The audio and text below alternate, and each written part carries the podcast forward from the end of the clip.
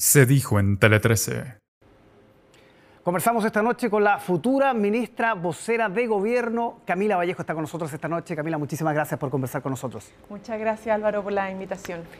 Cambio de mando a menos de cuatro días ya a esta altura. Hay varias dudas, por ejemplo, respecto al cambio de casa del presidente. ¿Eso va a ser antes o después del cambio de mando? Eso está en desarrollo.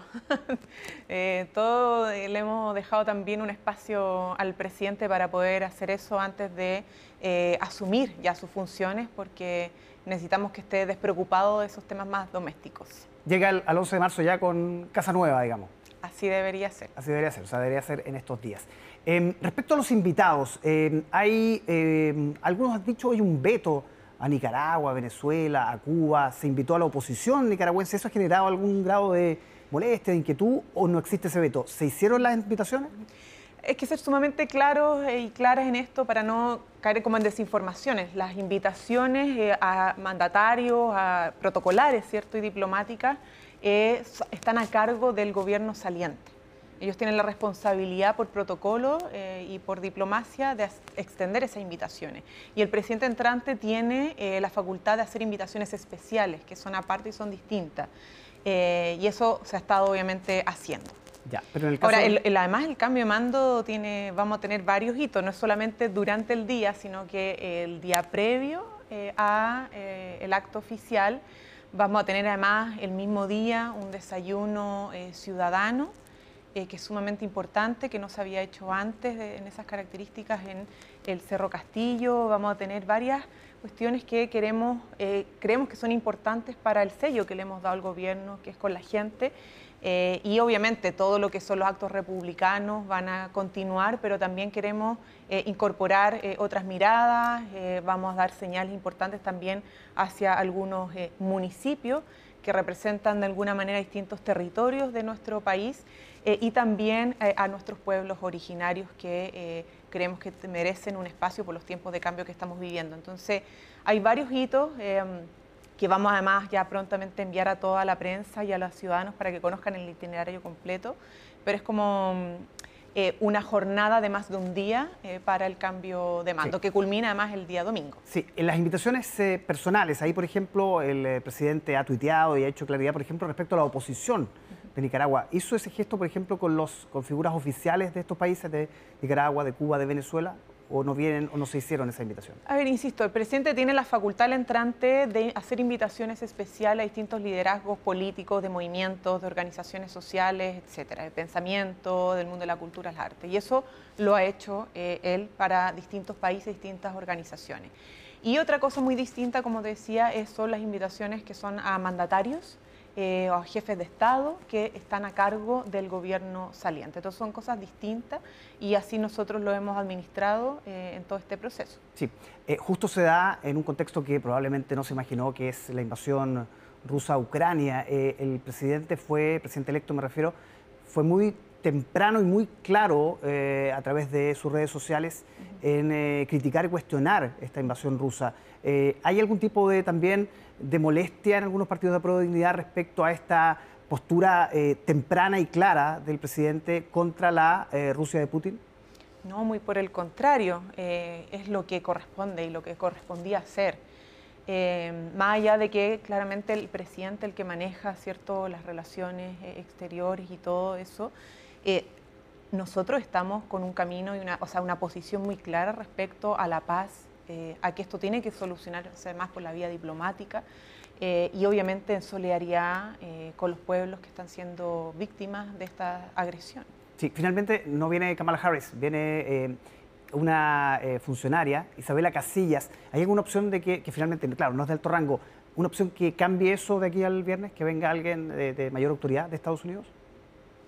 Eso lo vamos a informar como- cuando corresponda. Ya, pero hay todavía tratativas, digamos. Hay algunos que están, con- ahí se han extendido invitaciones, algunos ya confirmados y otros por confirmar. Perfecto. Hablemos de, las, de los primeros días, de las primeras medidas del gobierno de, Gabriel Boric a partir del próximo viernes. Por ejemplo, en materia de Araucanía, eh, estado de excepción. Eh, Se dijo que no eh, durante todo el verano prácticamente, pero la última semana la futura ministra Isquia ministra del Interior, dijo que se podía revisar, que no se descartaba. Eh, ¿Hay un margen ahí todavía de análisis en qué está esa situación? No, nosotros, a ver, hay que poner un poco en contexto esa entrevista. La ministra Isquia eh, Siches ha sido sumamente clara y en la posición del gobierno nosotros no vamos a extender eh, el estado de excepción en el Gualmapu. Ahora, cuando la pregunta es, no va a haber nunca estado de excepción, esto es una cuestión como absoluta, bueno, todo siempre se analiza, pero nosotros en respecto al Gualmapu hemos sido sumamente claros que estamos trabajando. De hecho, el trabajo que ha hecho la ministra es preparar las condiciones para un espacio de diálogo, de encuentro y escoger ¿cierto? ¿Cuáles son los actores, eh, las actrices que facilitan eso en este territorio?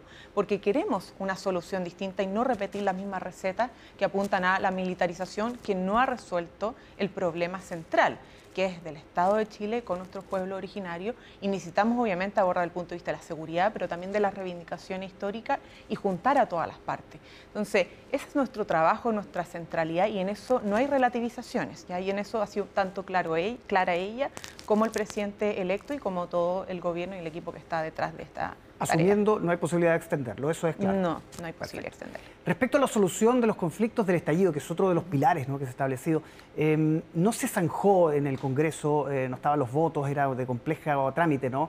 La situación del indulto. ¿Cuál va a ser la fórmula? Eh, ¿Se evalúa, por ejemplo, un indulto directo del presidente a ciertos presos? ¿En qué está eso? A ver, eh, lo que pasa es que el indulto general es una fórmula que se encontró en su momento para poder solucionar no solamente a los condenados, sino que los que están en una situación de prisión preventiva que se ha extendido por más de dos años sin pruebas en su contra. Entonces, se, aplica, se ha estado aplicando una manera como una sanción anticipada sin juicio. Eh, y eso es sumamente grave porque se está instalando como práctica. El indulto directo del presidente no soluciona eso porque el indulto presidencial eh, está en el marco de los ya condenados. Por lo tanto, deja fuera la situación de los presos y presas eh, de la revuelta.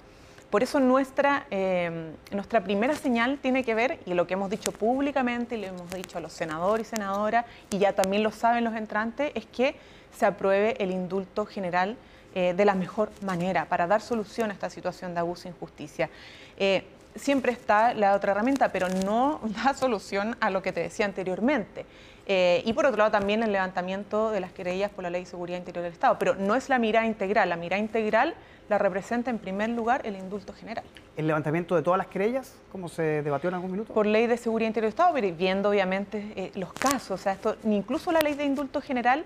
Eh, claro, uno dice, bueno, en general como para No, pero hay un procedimiento donde se solicita y se ve en un juzgado concreto. Entonces, em, esto nunca es a tontas y a locas, es una mirada que se trabaja con todas las partes, con los familiares, pero también con abogados expertas, eh, y eso es algo que nosotros hemos querido poner en el centro de la mesa para solucionar este problema de injusticia y abuso que considera nuestro gobierno, pero hacerlo de la mejor manera posible. Y si lo entiendo bien, sería a través de la vía legislativa, poniéndole urgencia nuevamente. Claro, a través de la vía legislativa. Perfecto. ¿Y eso ya se ha conversado con los senadores menos de...? Eso ha estado en conversación permanente. Nosotros entendemos que la atribución hasta el 11 eh, en materia de urgencias y todo es del gobierno eh, que está saliendo, pero eh, sí hemos estado en conversación en espacios de trabajo, siempre desde, de hecho que se, se trabajó la ley de indulto general, lo hicimos en un trabajo prelegislativo con las organizaciones implicadas y eso ha estado hasta la fecha. En materia de orden público, se ha hablado de un enfoque distinto distinto hasta ahora. ¿Cuál es ese enfoque? ¿Cómo, cómo se va a restablecer el orden público? Bueno, hay varias cosas en esto. Eh, primero, y a propósito que estamos a puerta de la conmemoración del 8 de marzo, nosotros creemos que hay que poner en el centro la mirada de la seguridad humana. Eh, la seguridad humana tiene distintas aristas. Nosotros creemos que es urgente, fundamental para el desarrollo de la vida de las personas, eh, sentirse tranquilas cuando caminan por la calle, cuando van a ingresar a sus casas.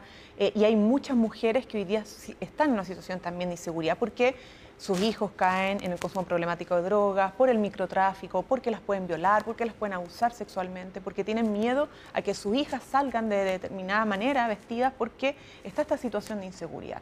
Entonces hay que tener una mirada integral y eso implica también involucrar a las policías, un nuevo tipo de policías y por eso la reforma a las policías para que eh, estén mejor distribuidas en los territorios, pero que no sea cualquier policía, ¿cierto? Que es una policía que acompañe, que sea eficiente, que sea efectiva, que respete los derechos humanos humanos, pero que también atienda efectivamente y eficientemente a combatir la delincuencia. Y por eso nuestro programa de gobierno ha puesto en esa central. Entonces, la seguridad, el derecho a la seguridad humana es integral, no es solamente desde un punto de vista, también tiene un componente de género y otros componentes.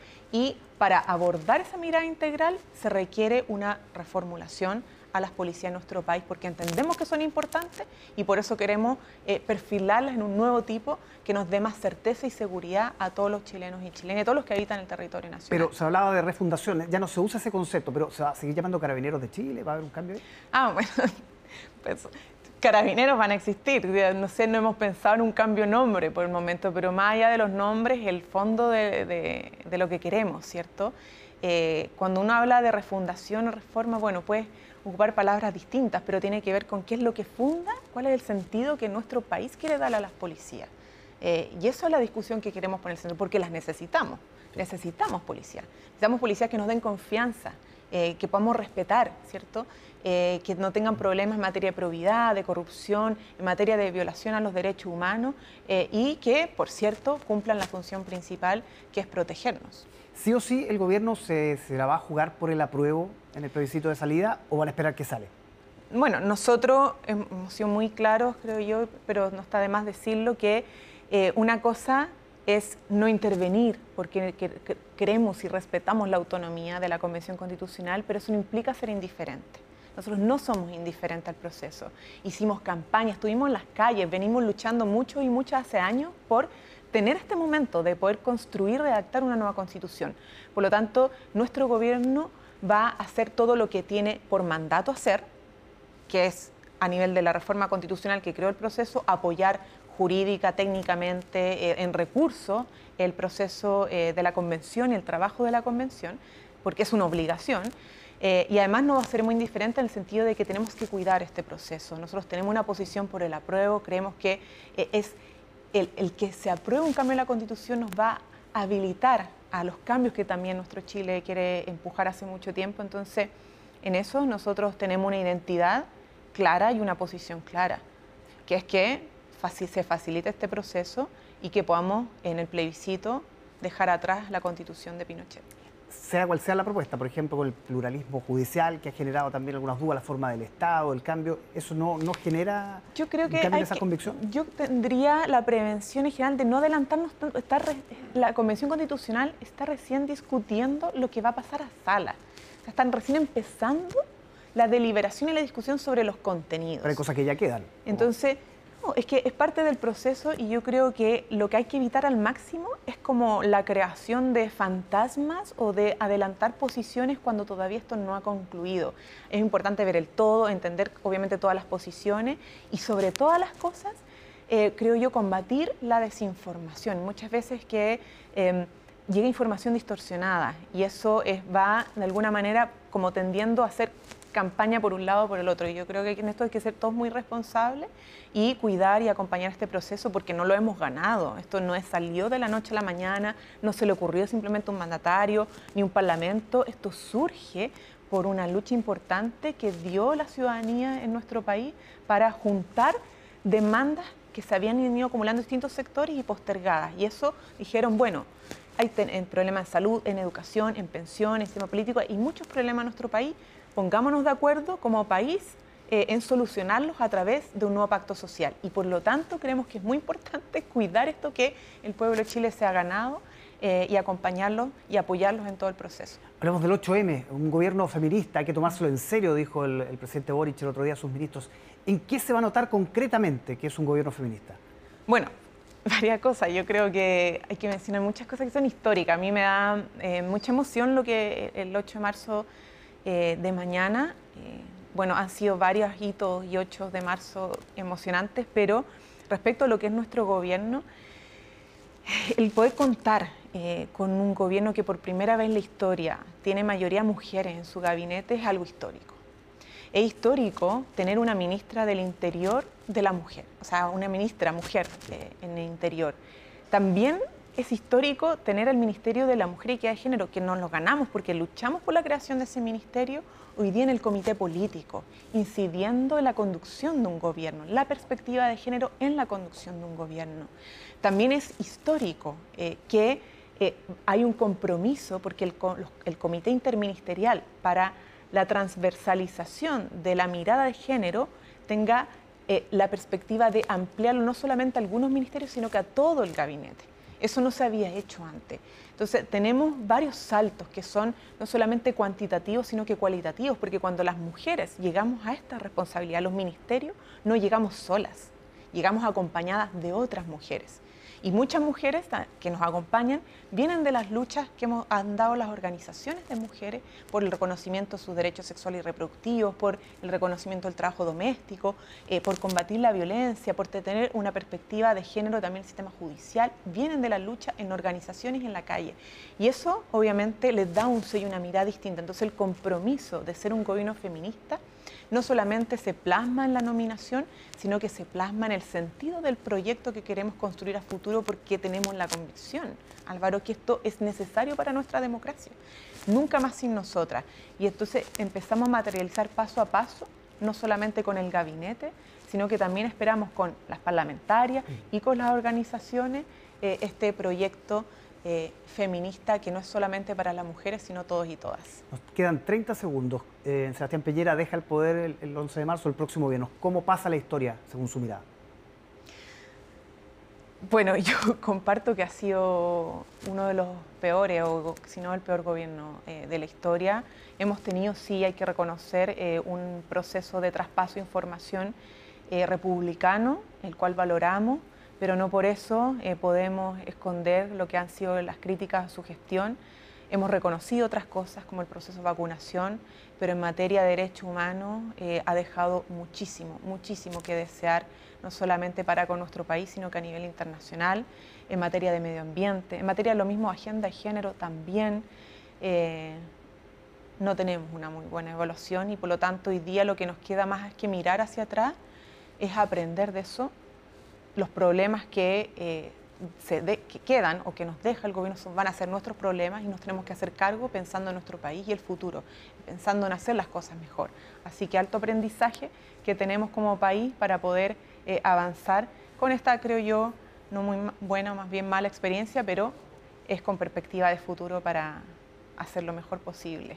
Camila Vallejo, a partir del viernes, ministra vocera de gobierno. Bueno, esperamos tenerla bien seguido por acá, pues, en Bueno, vamos a estar y como en varios medios más queremos, eso le hemos dicho a todos los medios, eh, que queremos también darle trato a otros que probablemente eh, no están en el centro quizá eh, de las plataformas o de los canales oficiales, pero para nosotros lo más importante es mantener a la ciudadanía informada, comunicar los procesos. Esto no va a ser fácil, eh, el desafío que tenemos por delante es muy grande. Estamos partiendo casi un gobierno desde cero, a diferencia de los otros, y tenemos grandes reformas, tenemos eh, grandes desafíos y esperamos que nos acompañen los ciudadanos y ciudadanas y por eso es importante mantenerlos informados a través de distintos medios. Así que estaremos acá como en otras plataformas y en otros medios y en otros medios de comunicación también alternativos. Muy bien, muchas gracias Camila. Muchas gracias a ustedes. Buenas noches.